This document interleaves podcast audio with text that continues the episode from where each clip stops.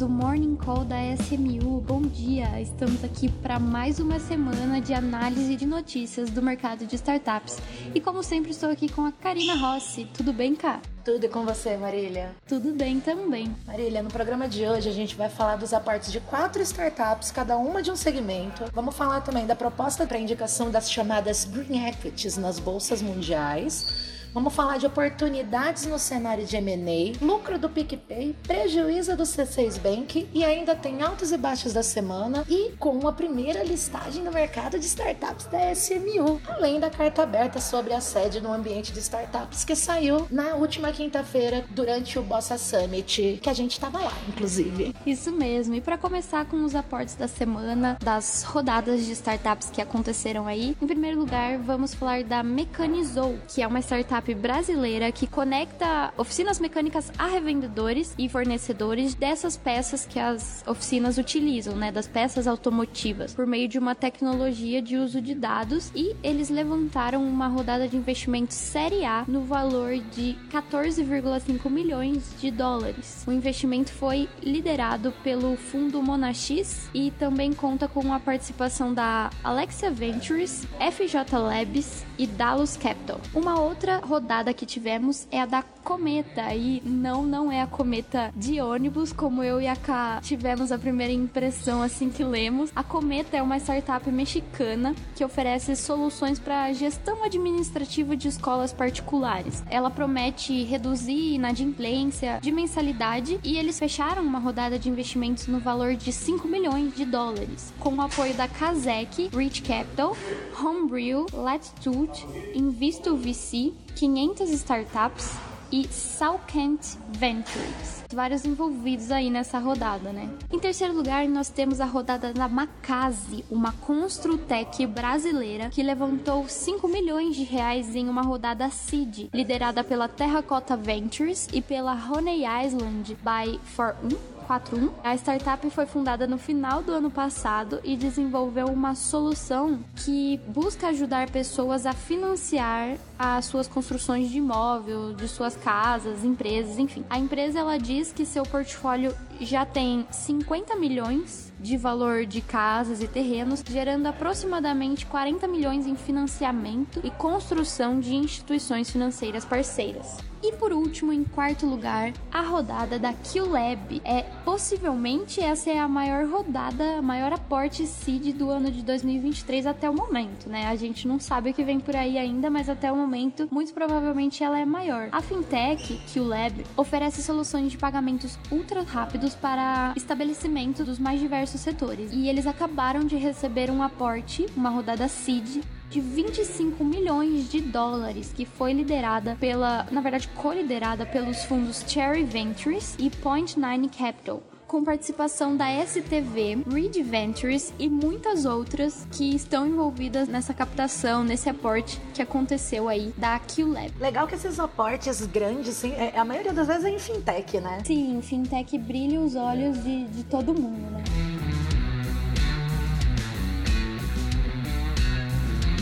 Uma coisa que todo mundo tem brilhado muito os olhos são as ações verdes. E as bolsas no mundo inteiro estão criando um padrão para listar essas green equities. Inclusive a brasileira B3. Eles criaram diretrizes para rotular essas empresas como verdes, tá? A ideia é lançar um framework com algumas regras que são cinco até agora os critérios mínimos que eles definiram para a maioria das bolsas, tá? Ter ao menos 50% da receita anual proveniente de atividades que contribuam para a economia verde Verde divulgar qualquer critério ou definição usada para verificar as receitas que vêm desses serviços verdes, atender os critérios de governança da bolsa que estiverem listadas e avaliar anualmente como um certificador externo como as atividades e receitas relacionadas estão contribuindo para a economia verde e disponibilizar apropriadamente todas as informações para essas classificações, né? Maravilha. Eu tenho uma outra novidade aqui com relação a negócios entre startups e corporações via M&As, que estão em bastante crescimento no Brasil, né? Quem acompanha aí o Morning Call e as notícias que envolvem startups está observando o quanto M&As estão acontecendo em todo o Brasil. Bom, e, e mesmo nesse momento de cenário desafiador para as startups realizarem captações, por conta dessa maior racionalidade do mercado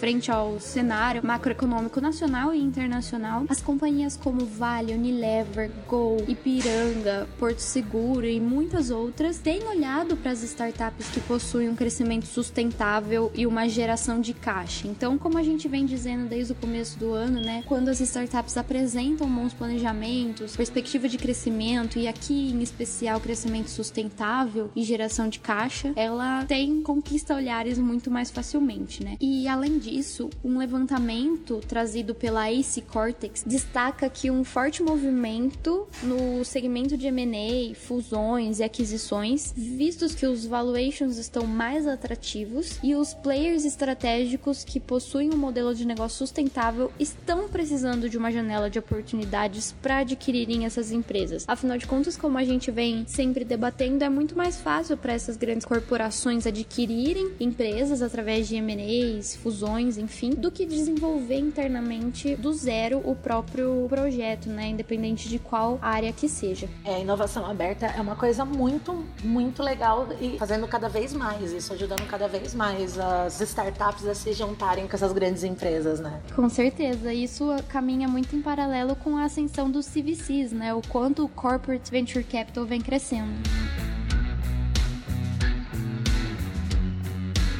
Vou trazer duas big, big, big empresas, big fintechs, que por um lado, uma diz que ele está lucrando, enquanto a outra mais que triplicou o prejuízo. O PicPay registrou um lucro de 20,4 milhões no quarto trimestre do ano passado, ante um prejuízo de 516 milhões no mesmo período no ano passado. O número positivo não é algo pontual. No ano, né, segundo a empresa, não é, não é uma coisa pontual. No ano, de qualquer forma, ele ainda está registrando um prejuízo total ali, mais um prejuízo de 693 milhões. Antes era 1,9 bilhão. Tá melhorando, né?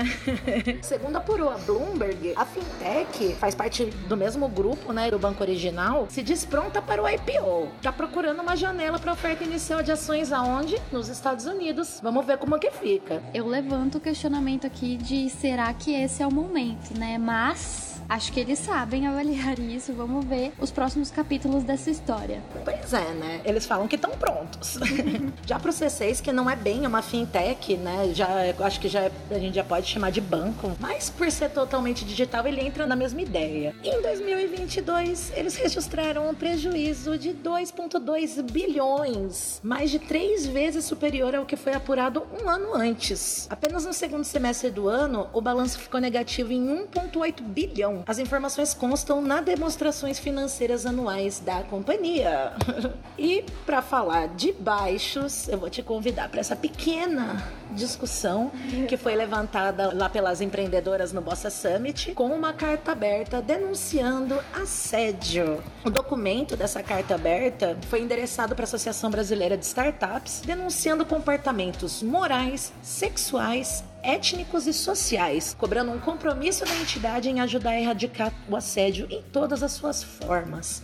Cara, veio muita coisa, né, falando disso. Te teve mulher que falou que teve VC oferecendo até favores sexuais em troca de aporte. É quando você acha que tá melhorando, vem uma bomba dessa, né? Quando você acha que a gente tá caminhando para uma evolução, ah, não, o cenário de startups é totalmente disruptivo, fora do tradicional. Vem uma bomba dessa aí que deixa a gente de mãos atadas de, poxa, eu botava tanta fé em você e agora a gente vê isso. É, mas e pensando que de, em todas as ações afirmativas, né, que as startups fazem, tanto para é, contra assédio moral, contra é, tipo a favor da saúde mental, é, parece que a gente não tá em 2023, né? Não. Quando a gente ouve esse tipo de coisa. Não parece, realmente é um retrocesso aí, principalmente justamente desse cenário que você falou de que engaja em tantas causas, né? Mas vamos trabalhar. Pelo menos aqui dentro, aqui com a gente, é, a gente trabalha num ambiente que não tem isso Mas... e a gente adoraria que todo mundo pudesse fazer parte do mesmo ambiente. Talvez não do mesmo ambiente, mas de ambientes semelhantes aos nossos.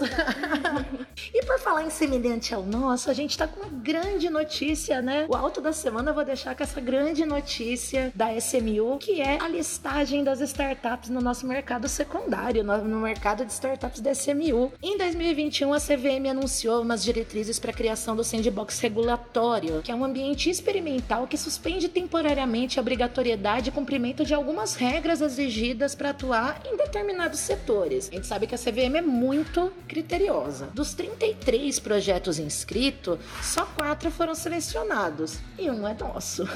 a plataforma estava operando em ambiente simulado, ou seja, sem dinheiro de verdade. Agora a gente recebeu autorização da CVM para atuar em caráter oficial. A primeira startup listada é a própria CMU, que já está oferecendo esses ativos tokenizados das captações públicas que aconteceram em 2021 e em 2022. A próxima vai ser a Radix, que vai trazer o, o tokens da, da, da, oferta captada pela CRIA. A Radix eu tava vendo, é uma fazenda de Mogno, né? Você investe, achei incrível. Depois a gente fala mais dela quando listar.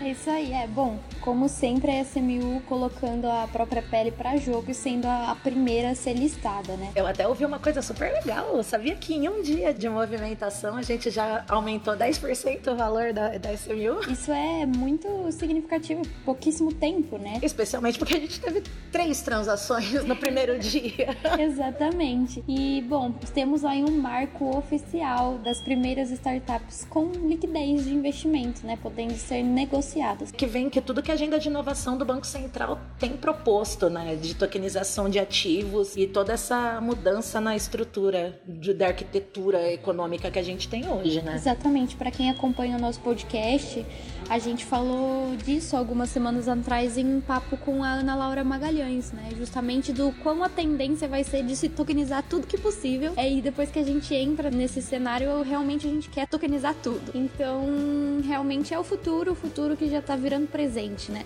É um futuro que já tá virando presente. E com essa, a gente vai encerrar o nosso Morning Call de hoje. Obrigada, Marília, pela companhia. Eu que agradeço mais esse episódio e a todos vocês ouvintes que acompanham a gente todas as semanas. Até a próxima. Até a próxima.